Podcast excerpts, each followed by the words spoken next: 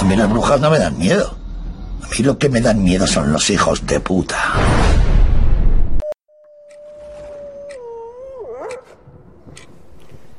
Desde el nido de Mosollo y Ratia, 97.5 de la FM, empieza el aquelarre feminista. Sorginkeria.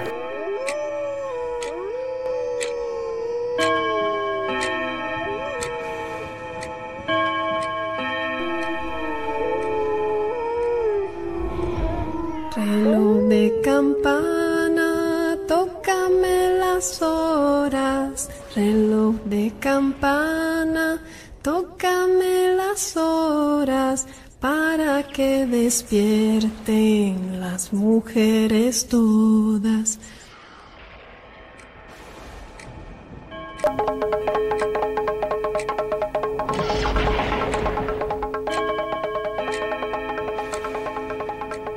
La inflación se dispara un 9,8% en marzo en el Estado español. En marzo, todo lo que consumimos nos salió un 9,8% más caro que en meses anteriores es la tasa de inflación más alta desde 1985. Las clases populares empobrecen paulatinamente mientras las rentas más altas, las clases más altas, se enriquecen a la misma velocidad. Para que os hagáis una idea, mientras a nosotras el megavatio de luz nos cuesta más de 500 euros, Iberdrola arroja un beneficio del 8% en 2021. Ganó 3.885 millones de euros más de lo que esperaba. La brecha de clases ya es la gran lacra del siglo XXI. El gas, los combustibles lastran el precio de todos los consumibles y condenan al pueblo a la miseria. El empobrecimiento de las clases populares es rápido y evidente. No pasa nada, este escenario está convenientemente justificado con la pandemia, el volcán, la guerra de Ucrania, el paro de la patronal del transporte, la sequía y las riadas. La factura la pagamos los de siempre las clases populares y las mujeres. Pobres precarizadas, explotadas, engordando las listas del paro y las colas del hambre. Sobre nuestras espaldas recaen, como en todas las crisis económicas, el trabajo de mantener a la sociedad a flote. Trabajando sin cobrar o en precario, asumiendo la brecha salarial que en lugares como Asturias ya casi llega al 25%, cooperando en zonas de crisis, alimentando a la población que pasa hambre, huyendo de la guerra, sirviendo de alivio sexual de los hombres, alquilando vientres para los ricos, atendiendo a los niños y ancianos, cuidando de los enfermos de la sociedad.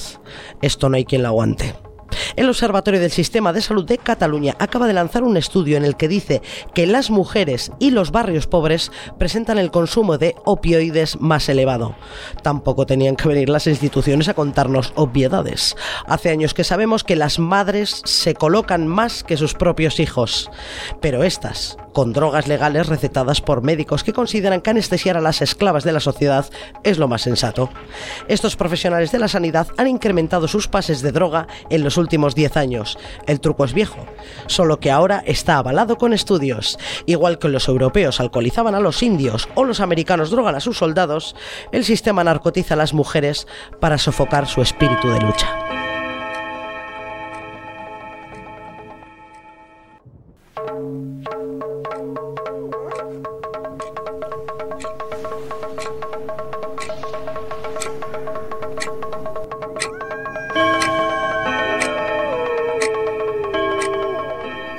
Batu gure akelarrera, akelarre feminista. Mosoi irratiaren kabiatik, laro eta masazpi puntu bost FM. Sorginkeria irratia. Kaixo, compañera Inara. ¿Qué tal estamos? Pues muy bien. Kaixo, compañera Libe, ¿qué tal te va la vida? Pues caminando. que no es poco. que no es poco, que no es poco. Nos atropellan las noticias y nos vamos a ir a Donostia, porque lo que ha pasado en nuestras calles es gravísimo y queremos denunciarlo desde el claro del bosque. Este sábado pasado se vivió una situación lamentable frente a una clínica que practica abortos en, en Donosti. Concretamente, la Asociación de Ultraderecha Hazte Oír, bajo el lema Rezar no es delito, procesionó por las calles de Donosti tras una cruz de madera gigante y hasta la clínica mencionada. ¿Vale? Una vez llegados allí, se arrodillaron y se pusieron a rezar. Tiene, tiene mucha tela, ¿eh? Es que, eh, madre mía. Bueno, eh, allí también estaban eh, convocadas concentraciones para la defensa y la protección de las trabajadoras y las mujeres que acuden a esta, a esta clínica por parte del movimiento feminista de, de Donosti. Y por supuesto, se dieron momentos de tensión entre los antiabortistas y las mujeres que defendían a las trabajadoras y pacientes de la clínica. Y apareció la archancha. O sea, ya, Vaya, te- ya tenemos vaya. aquí, Bueno. ya tenemos aquí todo el kit. Sí, sí, sí, sí. La peña rezando, la policía, bueno, venga, alegría. y como no, desalojaron a las feministas dejando rezar en paz a la ultraderecha. Es que lo contrario no podía ser. Claro. Recordamos a la Policía Autónoma Vasca que el aborto es un derecho recogido en los códigos de leyes actuales. Eso es. Que igual se les ha olvidado. Eso y parece. recordamos a la ultraderecha que, aunque rezar no es delito, la coacción y la intimidación sí que lo son. Y que a las feministas siempre nos tendrán enfrente defendiendo nuestros derechos. Aunque sinceramente me parece muy significativo que la ultraderecha utilice sus rezos como arma para coartar e intimidar a las mujeres que solo estamos, repito, ejerciendo nuestros derechos. Es una locura todo esto, todo esto. Pero además es Pleno que- siglo XXI. Pleno siglo XXI. Donostia, detrás de una cruz de madera, Sí, sí. esta, esta gente, eh, por no decir otra cosa, de hazte oír, rezando contra nuestro derecho al aborto. Sí, sí, sí. Ahí sí. lo dejo, ¿eh? Sí, unas semanas atrás habían agredido a una compañera feminista también, porque esto viene de atrás, no es algo, algo nuevo. Sí, sí, sí.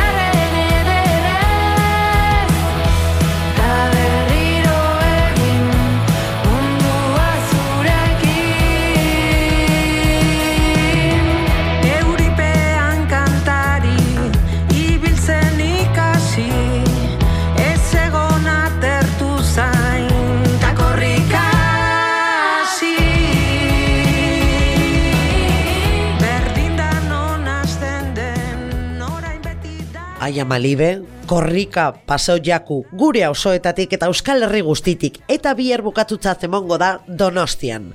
Horra hor, gure hizkuntzari, aekari, eta euskaldun guztiori gure omenaldi txikerra aquelarretik.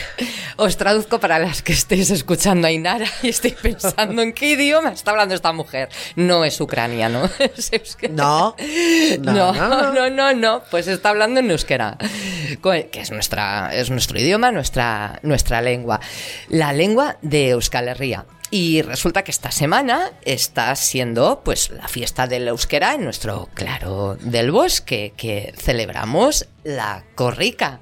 Tipi tapa, tipi tapa, Corrica. donde, bueno, os explicamos, donde eh, toda aquella persona que, que quiera eh, puede correr a favor de, en favor del euskera, la corrica eh, va pasando por los pueblos de, de Euskal Herria y la gente pues se va sumando a correr el, el cachito que, que quiera, para que os hagáis una, una idea. La corrica pasó por Galdacao, donde está nuestro nido de Mosoyo y Ratia, el jueves a las dos y media de la mañana. O sea, más bien, más bien porque tú estás con tu chacolí en la mano Eso es. y cuando se acerca el momento te asomas a la carretera de entrada al pueblo y ahí ves acercarse a la corrica o con el testigo que se pasa de pueblo en pueblo. Y la megafonía. Tipi tapa, tipi tapa, corrica. Y empiezas a correr hasta donde puedas o hasta donde te den los pulmones o, o las piernas. a correr por el euskera. Sí, este año la, la corrica termina en Donosti. Eh, mañana, mañana domingo, llegará allí sobre las doce y media, eh, que es el fin de trayecto y fin de fiesta por, eh, por el euskera. Corrica Badator. Corrica Badator, pero no en Madrid. ah, ¿Eh? Mongolingües. ay, Yo suelo llamar mongolingüe A ver. a una persona que solo conoce un idioma. Esto es, un mongolingüe. A ver, pero la particularidad del mongolingüe es que está orgulloso de este hecho. Sí. No es solo porque, porque solo conozca un idioma, que eso, Sí, sí, que eso es una faena. Eso es ser monolingüe. Eso es, eso es ser monolingüe. Un mongolingüe solo conoce un idioma Ay, ama, el melón. y encima está orgulloso de conocer solo un idioma. Es aquel que está or- orgulloso de hablar un solo idioma. Y luego es que encima rechaza el resto de idiomas que tiene a su alrededor. Eso es un mongolingüe. Vale. Suele ser el típico atontao que usa la clásica frase de a mí me hablas en cristiano. ¿Y qué cristiano será ese? ¿Hebreo? ¿Latín? Ay, no sé, chicas. Ellos sabrán que son esos puristas del, esos puristas del castellano Sí. que luego te despiden con un chao. Sí, Yo qué sí. sé, es todo muy raro. Sí, sí, o te hablan con anglicismos como si eso les diese más valor a lo que dicen, ¿no? Con lo bonita que era la, la palabra tartera en vez de tupper. Ay, sí, tartera. Ay, ama. Yo todavía, fíjate, todavía me acuerdo, ¿eh? Cuando se Sí. metía la comida en tarteras y de repente pasó a ser tupper y yo digo, ¿pero qué coño es eso Sí, de sí. tupper?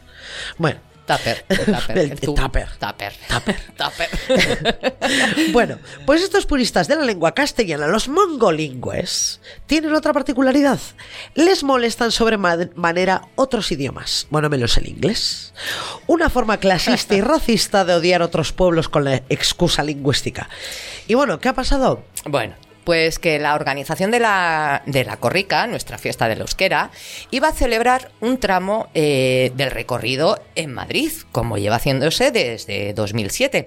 Según la organización, el recorrido iba a ser desde la Universidad Complutense de Madrid, pasando por la Escuela Oficial de Idiomas y finalizando en la Euskal Echea de Madrid.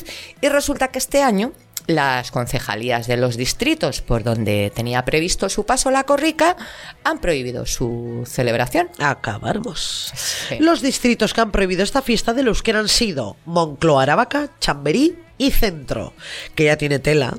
Cuando el Ayuntamiento de Madrid hace unos mesitos dio permiso a neonazis para que hicieran una manifestación por el barrio de Chueca, haciendo el saludo romano y al Sí. grito de fuera maricones de nuestros barrios, Sí, sí. y prohíban la fiesta del euskera en Madrid. Aún así, algo se ha podido hacer Algo. y tenemos entendido que la celebración sigue. Pero bueno, mira, donde no se ha podido prohibir esta fiesta y se está celebrando con total normalidad y como viene siendo desde hace décadas, es en Barcelona, París, Berlín, Londres o Nueva York. Ahí está. Pues así que Sorguiñac, Bruixes, Brujas, Nescac del mundo. Todas estáis invitadas mañana en Donosti y en todas las ciudades mencionadas a nuestra gran fiesta del euskera. Como buenas representantes de la cultura oral, de la lengua, de las costumbres y el conocimiento, no podemos estar en otro sitio que no sea donde está la cultura. En este caso, del euskera. Hizkuntza herria dalako eta gu herria garelako. Dana kongi etorriak zarie euskararen festara. Y Y os voy a contar una curiosidad sobre la palabra aquelarre que tal vez no conozcáis, Venga. ya que estamos hablando de euskera. La palabra aquelarre viene del euskera, es euskera. Vosotras la conoceréis porque hoy en día se utiliza como sinónimo de reunión de brujas o sábado. Pero esta palabra en realidad quiere decir campa del macho cabrío. Sí. ya lo Aker larre. Akerraren larrea. Aquelarre. Ahí tienes. Bueno, me estoy metiendo en un jardín semántico Sí, del sí. euskera, que Sale igual lo suyo sería que trajésemos al claro del bosque alguna experta de Euskaltzaindia. Pero parece ser que esta palabra la acuñó un inquisidor para describir el sitio donde hacíamos nuestros conciliábulos de brujas. Sí, hoy en día la, la RAE escribe aquelarre con Q. Uf, Uf, que a nosotras nos arden los ojos. qué dolor. Y bueno, además también lanza esta descripción. Eh, el significa, la descripción de aquelarre es junta o reunión nocturna de brujos y brujas con la supuesta intervención del demonio, ordinariamente en figura de macho cabrío, para sus prácticas mágicas o supersticiosas. Que me río yo de nuestras, pagi- de nuestras prácticas mágicas o supersticiosas. Cuando en nuestros aquelarres la magia es puro conocimiento y la Eso superstición unas juergas, unos jaleos que nos quedamos solas en el claro del bosque. Bueno, Aquelarre con Q. Bueno. Señores de la RAE. A esto se le llama apropiación cultural. Totalmente. Que luego nos venís con los purismos del castellano y a nosotros nos da la risa muy fuerte. Sí, sí, aquel arre con Q. ¡Oh, ¡Qué dolor! Horror. Bueno, eh, tenemos eh, un par de noticias gordas que comentar. Vamos con, con la primera. La horrera, adelante. Bueno, hemos batido récord, récord mundial de espectadores en el estadio en la celebración de un partido de fútbol femenino. Ahí es nada. Concretamente en el Barça Madrid femenino, ¿vale? Eh, a este e- evento acudieron 91.553 espectadores en el Camp Nou para la vuelta de los cuartos de final de la Liga de Campeones este miércoles, que bien podría llamarse la Liga de Campeonas, eh, señores, que esta liga la juegan eh, mujeres íntegramente. Y, ese dato pues se rompe el anterior récord que tenía el partido Estados Unidos-China en el Mundial de 1999, donde acudieron 90.195 espectadoras. Este récord es muy significativo, ¿eh? Vamos ocupando espacios. Espacios en el deporte, espacios en las calles, los espacios que por derecho nos pertenecen. Para que luego digan que el fútbol femenino no interesa. ¿No será que lo habéis boicoteado, prohibido, invisibilizado y ahogado económicamente y ocultáis toda esa mierda bajo el paraguas de la falta de interés? ¿Cómo no? Pero bueno, vamos ocupando espacios. Eh, ahora solo falta que el Rayo Vallecano expulse del club al entrenador de- del Rayo Femenino, que por cierto sigue en plantilla, Bueno, meses después de decir que para unir al staff de un equipo hay que violar en manada a una mujer. Acabáramos. Sí, que ya es hora, ¿eh, señores del Rayo Vallecano. Vamos con otra noticia. Esta es grandiosa. A ver. Estratosférica, magnífica, acojonante, flipante, buenísima. Es la noticia de las noticias. Es la noticia que cambiará la salud de las mujeres definitivamente y para siempre y de una puñetera vez. Mm, pero igual lo cuentas ya. Cuéntanos, es que a ver, a ver. Es que a, ver, quiero que absorbáis, que asumáis el volumen y el alcance de esta pedazo de noticia. Señores corres- corresponsales de guerra, con casco y chaleco, mientras las señoras a su alrededor hacen la compra tranquilamente. Ay. Dejen lo que están haciendo y atiendan esto, porque aquí sí que está la noticia. Ay, pobre el corresponsal. Oye, qué imagen, ¿eh? Madre mía, Maravilloso. pobrecito, ¿quién le ha visto y quién le ve? Maravilloso guisajo, qué ternurita daba, así agarrando su micro con fuerza y vestido como si fuera un Navy SEAL. Sí, sí, Mientras sí. las señoras detrás del iban con la bolsa de la compra Sí, caminando sí, por la calle. Sí, sí. Sí, además es que. eh, pues a veces la guerra trae cosas graciosas, como hacía Gila. Eh, Bueno, vamos a centrarnos. Venga, eso, vamos a El centrarnos. notición del siglo. Ay, madre. Voy. Venga, ay, ama. Atentas, a ver, ¿eh? A ver, a ver. La Universidad de Minnesota del laboratorio Gunda Georg, De toda la vida. que, que tú cuando das estos datos ya todo el mundo piensa, "Ch, esto tiene injundia. Cosa seria, ¿eh? Esto tiene enjundia. bueno, pues este laboratorio ha presentado en la American Chemical Society, más enjundia todavía, Eso te hace más serio aún, ¿no? un anticonceptivo no hormonal que previene eficazmente el embarazo en un 99% para hombres. Los hombres no se pueden quedar embarazados. Mi, mi, mi, a ver, ya existía, ¿no? El preservativo para el anticonceptivo para los hombres. Pues sí, pero esta vez, y aquí es donde está la noticia real, este ver. anticonceptivo para hombres no tiene efectos secundarios. Repito, no tiene efectos secundarios. ¿Cómo te quedas, querida? Eh, bien, ¿no? Imagino que hará lo mismo para las mujeres, ¿no? Pues bien, requete bien. ¿Por qué? Porque el anticonceptivo masculino que había hasta ahora tenía una lista de efectos secundarios que alucinas y los hombres se negaban a tomarlo. Y entonces la ciencia y las farmacéuticas han tenido que exprimir los sesos para crear un anticonceptivo para hombres sin efectos secundarios. Porque si no, no vendían el anticonceptivo masculino. Ah. Los hombres, al ver los efectos secundarios que tenía el anticonceptivo antiguo, se quejaron y se negaron en masa a tomar este medicamento. Pues eh, muy bien hecho, ¿no? Pues como tendría que ser. Y es que además, Ya somos nosotras las que sin rechistar tomamos anticonceptivos hormonales con una lista de efectos secundarios que terrorizaría al propio Mengele. Eso es. ¿Eh, chicas? La píldora. La píldora, problemas circulatorios, accidente cardiovascular, depresión, esterilidad, aumento del vello, obesidad, celulitis, cefaleas, desarreglos hormonales. Ay, qué Ay. Respira. Entre otros. Bueno, y, y mira si las eh, y los ginecólogos se cansan de decirnos que, que la píldora no tiene efectos secundarios, ¿eh? Y mira si nosotras nos hemos cansado de tomar hormonas como si fuéramos vacas, Sí. sin rechistar y a costa de nuestra salud para prevenir embarazos y que los hombres no tuvieran que utilizar un puñetero condón. Pues ala, ahí tenéis chicos, vuestra propia píldora no hormonal y sin efectos secundarios. A ver ahora qué excusa utiliza más de uno para no tomar este medicamento. Sí, sí, sí, sí. Os advertimos en ESCAC, eh, chicas, que la píldora masculina o femenina no evita que podamos pillar una ETS, es decir, una enfermedad de transmisión sexual. Así que si te viene el señor de turno diciendo que no quiere usar preservativo, pues que la meta sin preservativo en un, en un pozo séptico, por ejemplo.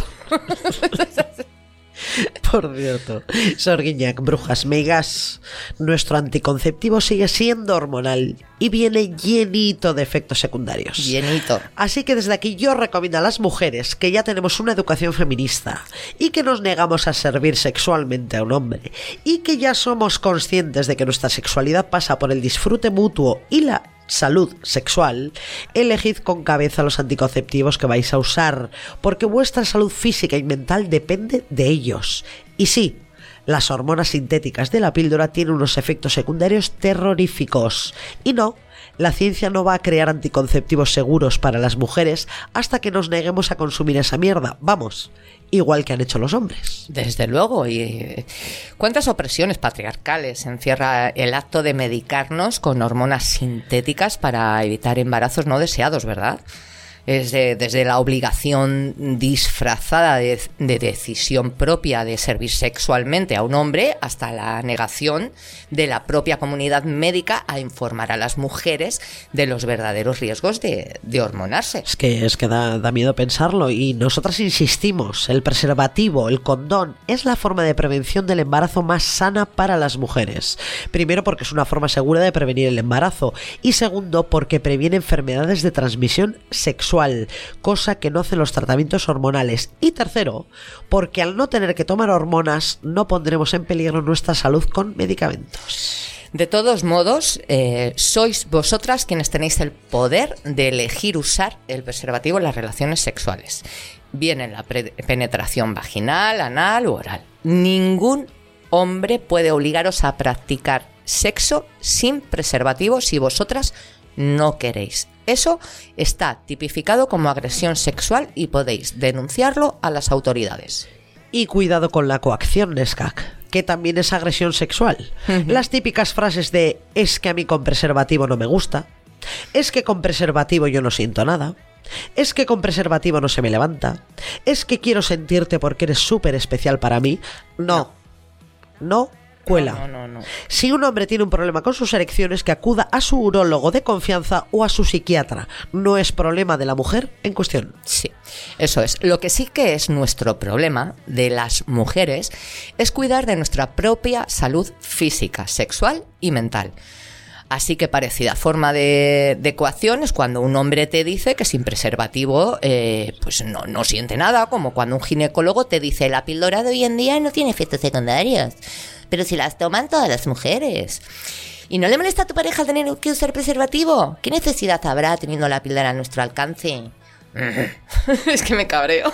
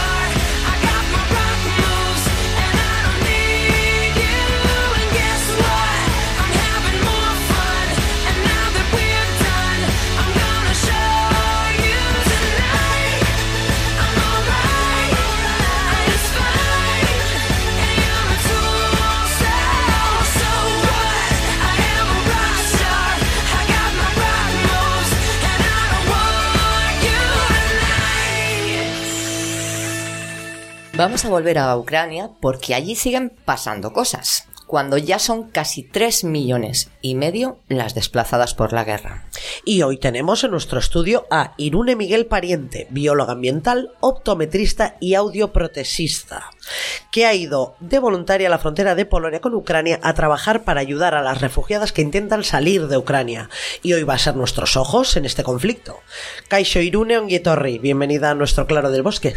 Caixo Arracha León, es que ricasco. ¿Qué tal estás? ¿Cuándo has vuelto? Muy bien, pues mira, hace menos de una semana, el jueves pasado. El jueves pasado volviste. Eso es. La semana pasada fuiste a Polonia, recordamos, a ayudar a las refugiadas huyendo de la guerra. ¿A dónde fuiste concretamente? Pues mira, concretamente he ido dos veces casi seguidas. Eh, fuimos a Mirsek, que es una, eh, la- una de las fronteras que está a una hora de Leópolis, y volamos hasta Varsovia y luego de ahí cogimos un par de furgonetas y nos acercamos hasta la frontera para acoger a refugiados, traerlos a Varsovia y luego desde ahí ya montarlos en autobús y acompañarles de vuelta a todos juntos hasta aquí. ¿Qué fuisteis en autobús hasta, hasta allí?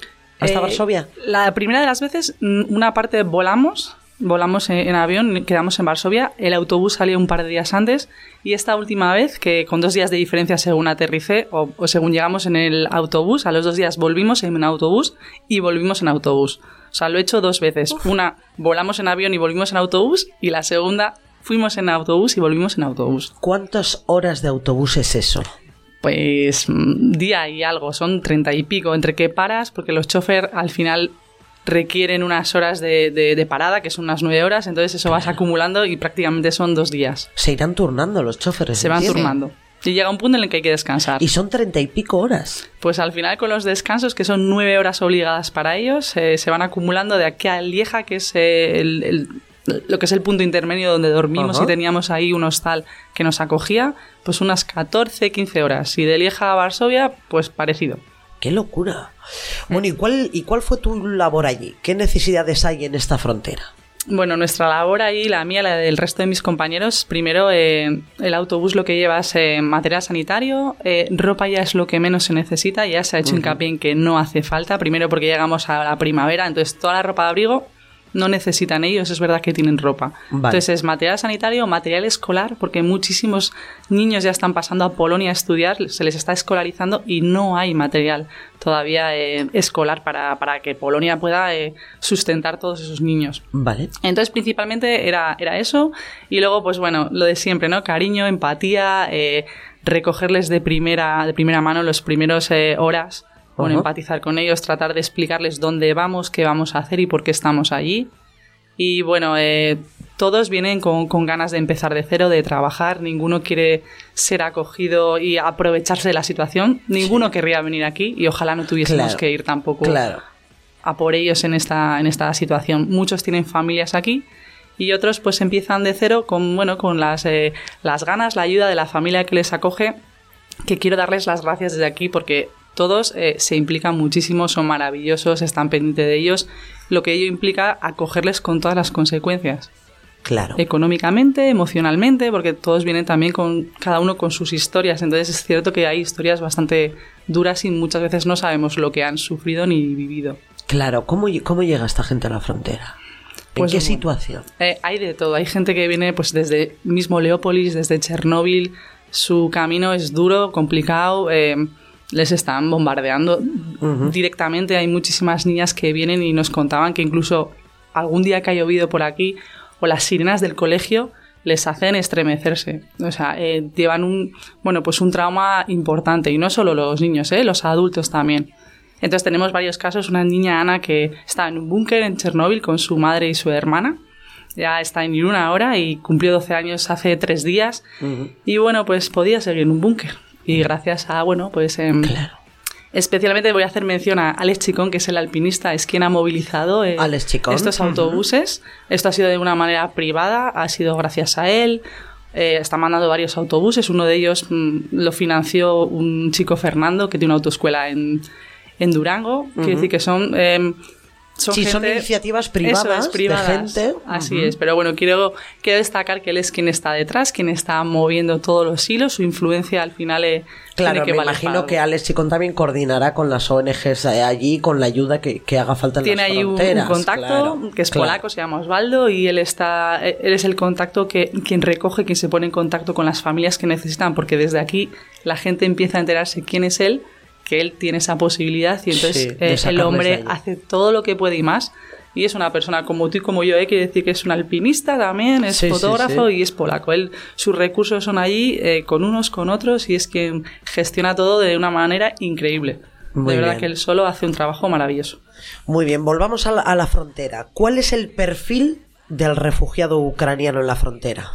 Bueno, mujeres, niños sobre todo, niños adolescentes, porque como sabéis, ahora no sé exactamente si la edad es a partir de los 16 o los 18 en los que los chicos, ¿no? En este caso no pueden salir de, de, de Ucrania. Entonces el perfil es mujeres con niños pequeños, desde recién nacidos, pues eso, hasta adolescentes.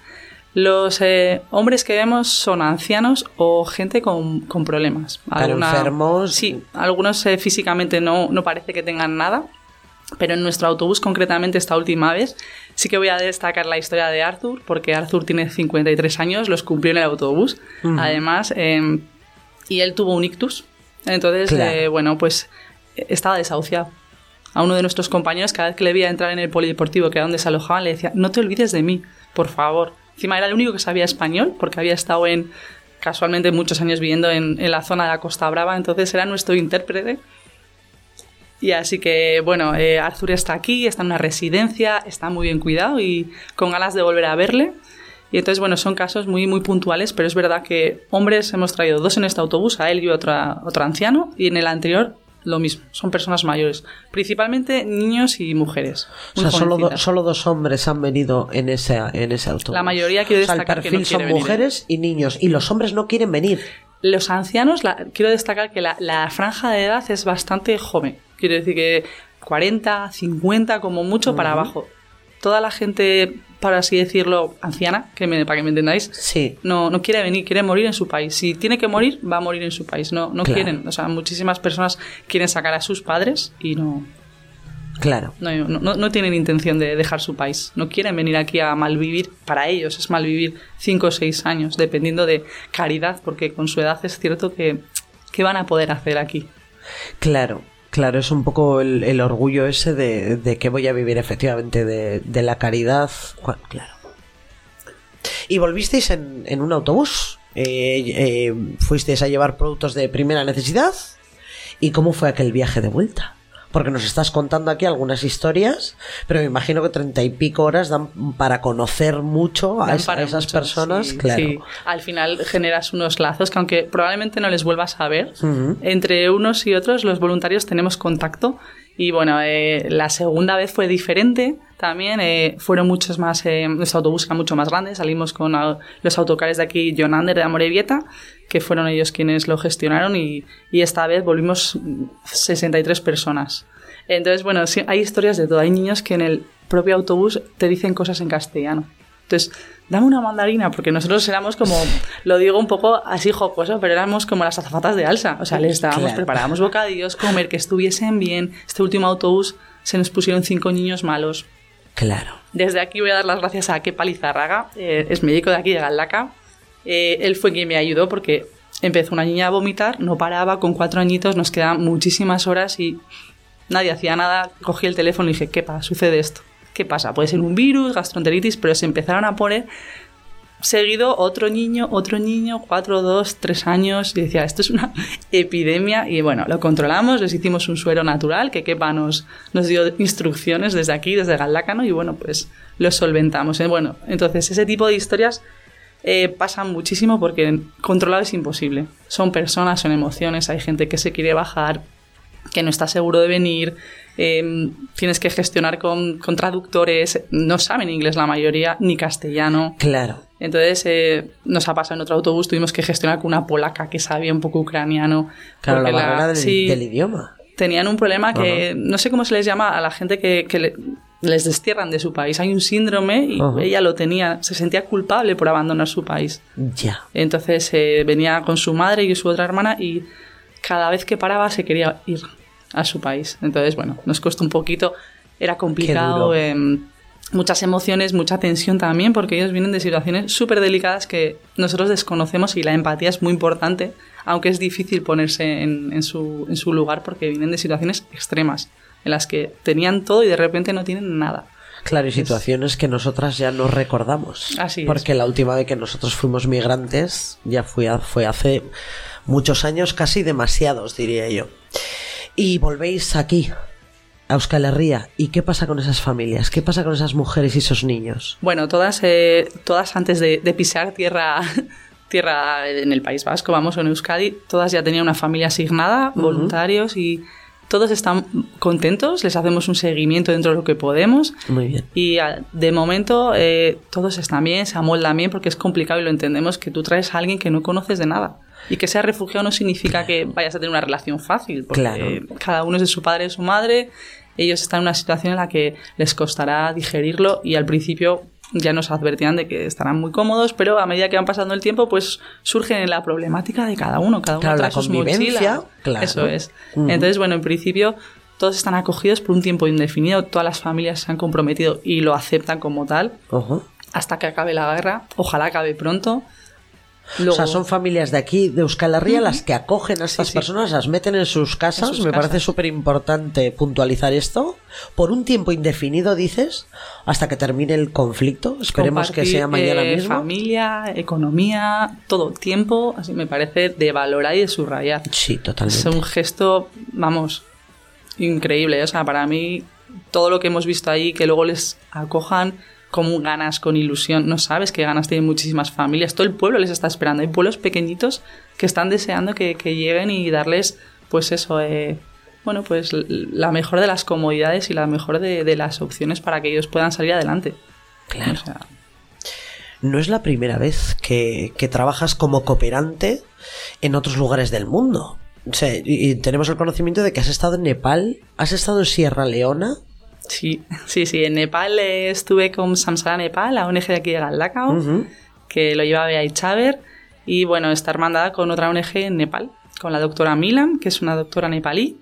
Eh, su equipo es de 11 personas, siempre lo recalco. 10 personas son mujeres nepalíes y su intención es, es crear un hospital a futuro para el cuidado auditivo de niños sin recursos. Eh, la audición en ese país y en muchísimos es mm, la enfermedad invisible, porque aparentemente todo el mundo es normal.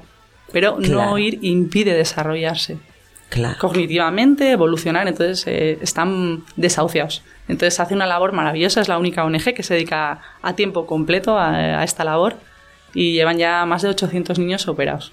Y esos 800 niños son 800 familias que saldrán adelante y tendrán un futuro. Y Gracias ahí a es donde fuiste tú como au- audiometrista. Como ¿Lo- lo digo audioprotesista. casi. Audioprotesista. Eso es. Fui en 2020, en febrero, me cogió la pandemia, fui para tres meses y me quedé ocho. Más o menos, hasta agosto. Te, te dejó atrapada la pandemia en Nepal. Me dejó atrapada, conocí a mi compañero Hitor, con el que he compartido esta experiencia en Polonia, una de las mejores personas que he conocido, uno de Alchazu. Nos conocimos ahí y ahí estuvimos ocho meses, bueno, apañándonos, la verdad que no... Entonces, eh, bueno, ahí conocimos, nos conocimos a través de Alex Chicón, no, no- no le conocíamos ninguno de los dos y Ajá. ha sido nuestro, nuestra conexión Sí, y en Polonia pues también. las curiosidades de la, de la cooperación. Las Entre curiosidades, sí, pueblos sí. y entre personas. Así es. Sierra Leona. ¿Qué fuiste a hacer allí? Sierra Leona. Eh, Sierra Leona fui con la Fundación X de Guecho y es quien se encarga de poner placas solares en todo el continente africano, en hospitales, eh, orfanatos, y yo lo que me dediqué era a graduar. Hablé con ellos, les propuse si podíamos hacer una sinergia, ellos ponían placas solares, yo les graduaba, les dábamos más luz a sus vidas y, y así surgió la, la cooperación con ellos. Fue muy bonito, fueron dos semanas y mm, fue un descubrimiento, la verdad, para mí. O sea que tu trabajo allí fue ayudar a poner la- eh, placas solares en Sierra Leona. No, ellos ponían placas solares y yo graduaba a la gente. Ah, vale. O sea, no tiene nada, quiero decir, ellos son Sí, una sí, fundación. sí. No fui como ONG, fui de Vale. manera privada. Sí, sí, sí. sí. Y, y bueno, estas placas solares, em, Alex en sus expediciones hace, bueno, eh, lo que quiere es dejar el menor residuo posible. Entonces colaboraba con ellos. Yo les conocí en una presentación y se me quedó un poquito la idea de que yo quería ir a África a ayudar. Y bueno, de manera, de manera lateral o unilateral, yo contacté con ellos, les propuse mi idea, digo, puedo echar una mano, podría ir con vosotros mientras vosotros hacéis esto, ¿os parecería bien que yo graduase? Creo que sería una sinergia bonita, vosotros lleváis luz a sus vidas Claro. y yo también podría. Bueno, les pareció maravilloso y así empezó, empezó bueno, nuestra, nuestra andadura. Además, de, deduzco que allí en Sierra Leona, por el clima que tienen, la cantidad de luz y de sol, pues tendrán unos problemas Sí. oftalmológicos bastante importantes. La verdad que revisé 280 personas yo sola en 15 días. Uf, Fue increíble, muchísimo trabajo. Eh, nos acogieron ahí unas monjitas en un lado, en una de las partes del Unsar, y en otro de Newfoundland unos curas. Y tengo que decir que la iglesia, en ese sentido, allí sí que ayuda, ¿eh? Tengo que decir Sí, allí, allí sí que ayuda. Quiero decir que el impacto allí sí que, sí que es positivo. Y bueno, eh, volví, pues eso, súper realizada, creo que me reconectó conmigo. Es verdad que Nepal fue quien reconectó conmigo, entonces a raíz de eso sí que, bueno, no me cuesta hacer esto. De hecho, mi cuerpo me lo pide, ¿no? Es como necesidad. Fíjate que esa, esa es la siguiente pregunta que te quería hacer, Irune. Esta es una pregunta que puede parecer muy obvia, ¿eh? pero en lo que tú haces desde hace años no es habitual en la población eh, de nuestro alre- alrededor. ¿Qué te lleva a moverte por el mundo cooperando con pueblos que sufren crisis humanitarias? Sonará atópico, que es verdad, pero al final siempre, siempre ellos te dan mucho más de lo, de lo que tú les das. Recibes siempre, es verdad, eh, es gratificante ayudar. A lo mejor es egoísta, ¿eh? porque luego esa sensación de bienestar. Y bueno, yo creo que en esta vida hay que intentar eh, dejar huella y que merezca la pena seguirla. Entonces, bueno, ya dicen que para cambiar el mundo hay que dar ejemplo, no opinión. Y bueno, eh, no vamos a cambiar el mundo, pero bueno, si le podemos cambiar la vida a alguien, pues al final es satisfactorio saber que gracias a ti o a lo- tu colaboración, pues puede tener una vida un poquito mejor. Y ya que hemos nacido en este lado del charco, ¿no? Que somos, eh, bueno, hemos afortunados, pues eh, tener un poquito de empatía, ¿no? E intentar, bueno, ayudar o facilitarle la vida al que tenga las cosas un poquito más difíciles. Bueno, pues Irune, se nos acaba el tiempo. Eres un ejemplo. Nada, no. Que Hay muchísima espero, gente, gracias. que espero que Es que quede aquí y que mucha gente se solidarice con todos los pueblos que están viviendo ahora mismo situaciones, no solo con Ucrania, sino como, como hace nuestra invitada Irune en, en Sierra Leona, en Nepal y donde haga falta, Es que ricasco. a colaborar y a ayudar al que, al que tengamos al lado. En los barrios, en los pueblos, en los países. Bueno, ya sabes, ¿no? Gente pequeña en lugares pequeños. Haciendo cosas pequeñas pueden cambiar el mundo. Efectivamente, es que recasco Irune Es que por estar aquí. es que ricasco.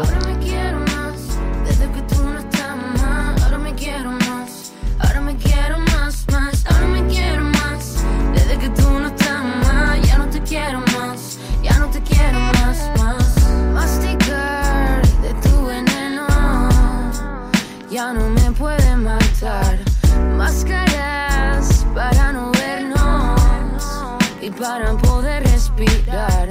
Más caro saldría a querernos. Hay muchas deudas por saldar. Sal de aquí, dame algún tiempo. Que no lo quiero malgastar. Sonar, innovar, fumar freestyle. Es lo único a lo que dedico mi time. Al afán de ese fan, fanfarronear. Arroneo, ronroneo, ronco patinar.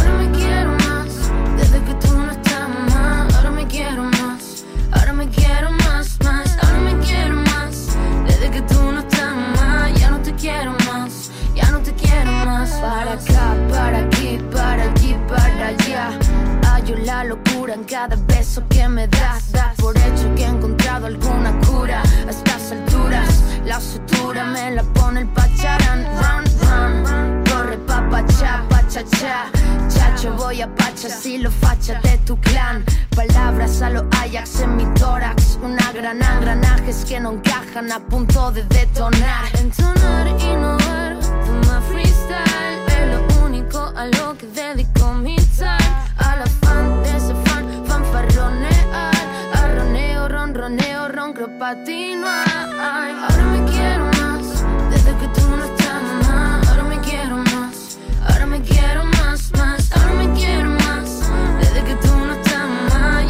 Bueno, y seguimos con Ucrania, porque esta semana eh, ha saltado esta noticia que tenemos que comentar en, en nuestro aquelarre. Ha sido detenido en Madrid, en la estación sur, un hombre por llevar a España a dos menores de Ucrania para prostituirlas. Las víctimas han sido dos niñas de 15 y 16 años. Parece ser que este hombre supuestamente traía a sus dos sobrinas al Estado español huyendo de la guerra, pero en el autobús a un trabajador de una ONG Menos mal. eh, le mosqueó el comportamiento de este hombre, le pareció sospechoso y empezó a hacer preguntas. El proxeneta decía que eran sus sobrinas, pero los apellidos no coincidían. Llegado el autobús a Madrid, este hombre de la ONG alertó a la policía. El proxeneta, al verse acorralado, incluso llegó a agredir a los agentes de policía y las niñas, al verse arropadas, reconocieron que no conocían de nada a ese hombre. Las niñas ahora están a salvo y ya han encontrado refugio en diferentes hogares. Llevamos hablando de esto en calderos anteriores desde que empezó la guerra de Ucrania, de cómo las mujeres y niñas ucranianas están siendo utilizadas como mercancía para uso y disfrute de los europeos. Me llama la atención que en los noticieros españoles digan que esta es la primera vez que pasa en España un caso así. Sí, claro. Cuando nosotras ya alertamos en calderos anteriores de cómo dos mujeres ucranianas casi fueron secuestradas por una mujer que se hacía pasar por trabajadora de la, de la Cruz Roja. No sé si, si lo recordáis de calderos anteriores. Por lo tanto, no. No es la primera vez que pasa algo así en España. Como comentamos anteriormente, en el país más putero de Europa. Es el, estamos en el país más Estamos, putero de Europa. estamos. Y eso hay que mantenerlo. Sí, bien. Bueno, pues también esta semana decir que el Ministerio de Igualdad también ha puesto el 016, el teléfono de atención a mujeres víctimas de violencia machista. Está puesto también a disposición de las mujeres refugiadas ucranianas con el texto Atención a todas las formas de violencia machista, incluidas trata y explotación sexual. Muy bien. A partir de la semana que viene, el 016 también atenderá llamadas en ucraniano. Y os recomendamos muy fuertemente leer el artículo Ucrania, mujeres como botín de guerra, de femini- feminicidio.net. Está en su página web de geoviolenciasexual.com. Muy recomendable para saber más sobre este tema. Y como muestra un botón sobre Sí. los desmanes que se están cometiendo con las refugiadas ucranianas. Acabamos de saber, según han informado algunos medios, que han desaparecido de 30 a 40 menores cuando se dispo- disponían a coger un ferry para ir a Canarias menores ucranianas. No se sabe nada de ellas desde entonces. Parece que se trata de, de un problema con las instituciones debido a que una mujer ucraniana, por su cuenta y riesgo, puso en camino a estos menores para llevarlos a Canarias. Las instituciones canarias denegaron asilo a estos menores por falta de infraestructura para atenderlas y las menores han desaparecido. Así por arte de magia. Sí, se, se han, se han volatilizado. La mujer ucraniana niega ahora que ella gestionase el viaje. Alucina. Lo único que se sabe de estos menores es que no llegaron a coger el ferry en Huelva y han desaparecido, repetimos.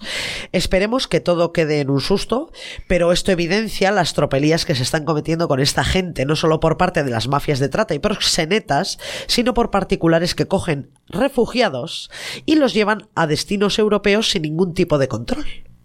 Terrorífico. Terrorífico. Y bueno, también hemos conocido esta semana una noticia, Un notición. un notición, eh, que, que, bueno, es reiterar lo que ya había dicho. Hab- Hablamos del Tribunal Supremo. Eh, esta semana el, tri- el Tribunal Supremo ha cargado contra los vientres de, de alquiler. ¿vale? Ya era hora. Ya era hora. ¿Vale? Eh, ha dictado una, una sentencia esta, esta semana en la que reitera que los vientres de alquiler están prohibidos en nuestro país y también carga con, eh, con dureza contra las agencias eh, y contra esos contratos que, que se lucran con, con este tipo de negocio. Y eh, cito textualmente, los contratos de gestación por sustitución vulneran los derechos fundamentales tanto de la mujer gestante como del niño gestado y son, por tanto, manifiestamente contrarios a nuestro orden público. Y dice más, y dice más, el deseo de una persona de tener un hijo, por muy noble que sea, no puede realizarse a costa de los derechos de otras personas. Un contrato de gestación por sustitución entraña una explotación de la mujer y un daño a los intereses superiores del menor. Así han zanjado los magistrados del Tribunal Supremo. Pues Osondo, ya era hora. ¿Quién nos iba a decir a nosotras que una sentencia del Tribunal Supremo nos iba a parecer bien? ¿Cómo, cómo te Sí, eso, eso iba a decir yo. Pero el problema es, eh, es que el problema es que, que se permite el registro de esos niños, Claro. incluso las bajas por maternidad o paternidad. Sí, sí, es, Es- es alucinante. es terrible, ¿eh? Os recordamos Sí. que ser padres, ser madres, no es un derecho. Exactamente. Los que sí que tienen derechos y necesitan amparo son los niños ya nacidos y las madres que acaban de gestar. Eso es. No confundamos términos. Los deseos no son derechos. Tipi tapa, tipi tapa.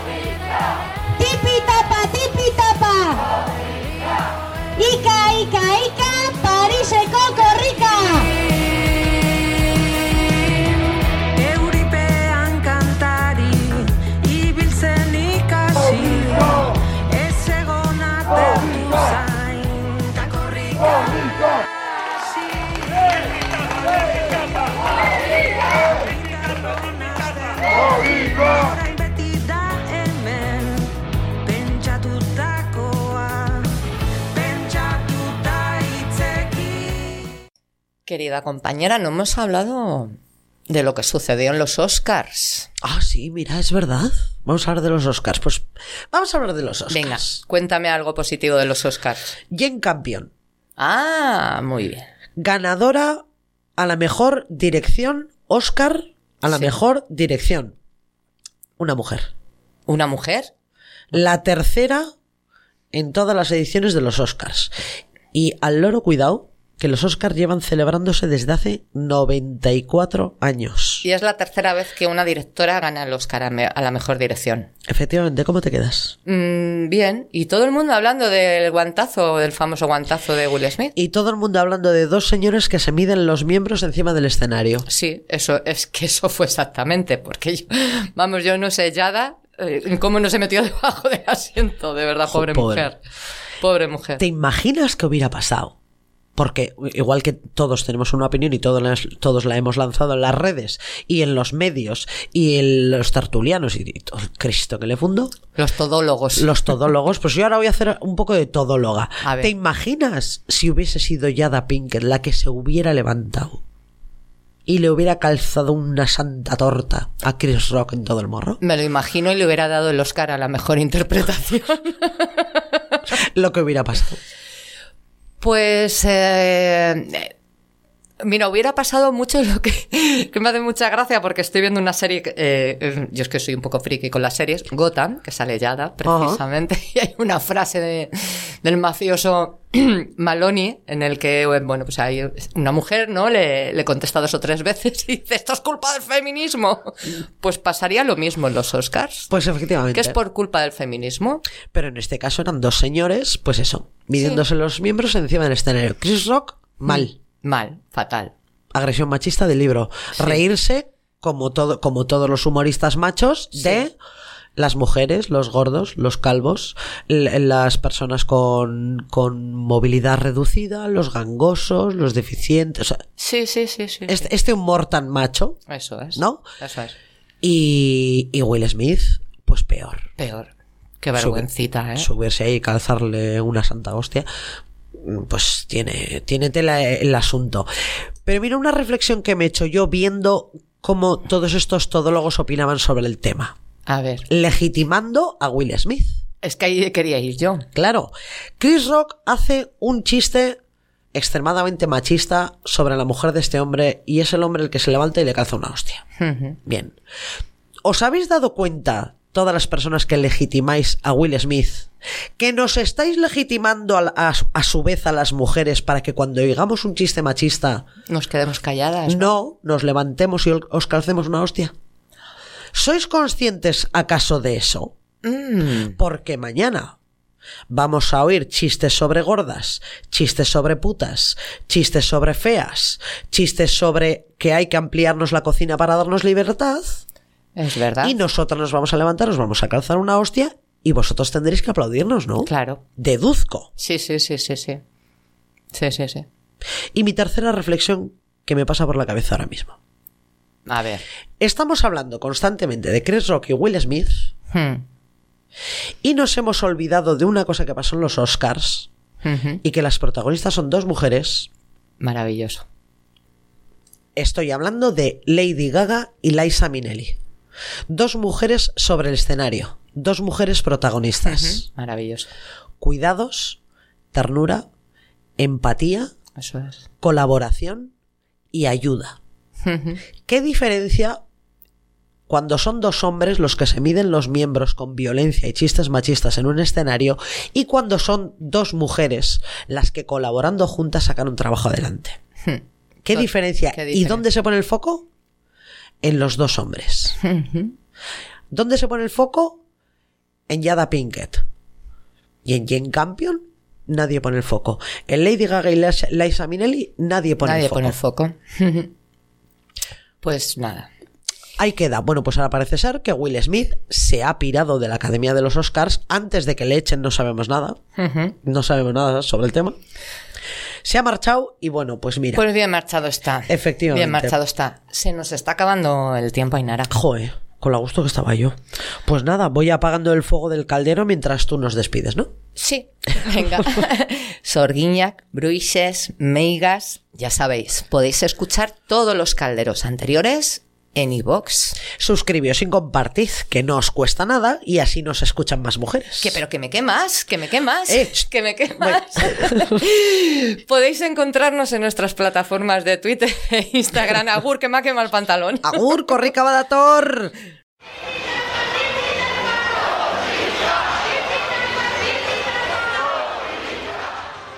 El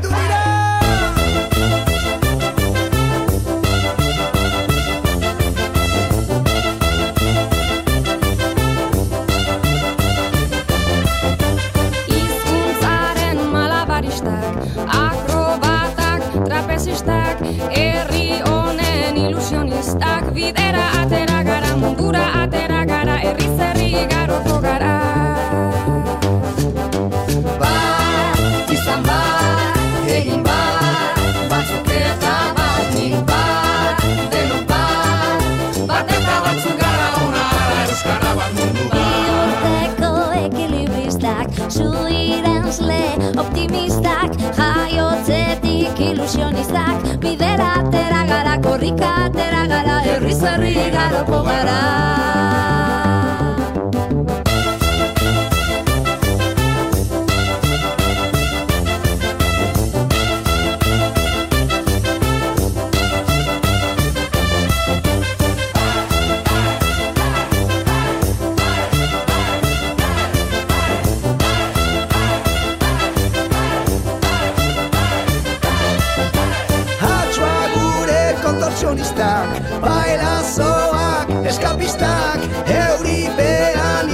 Ilusionistak Bidera atera gara, mundura atera gara Herri zeri garoko gara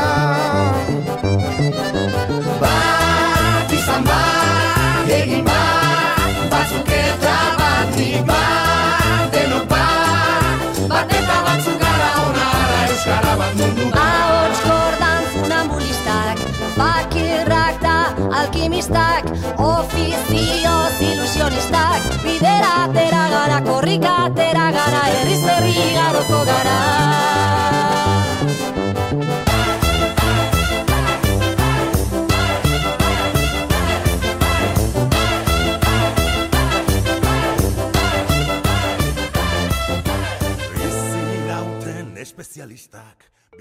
Francamente, querida, eso no me importa. A nosotras sí que nos importa.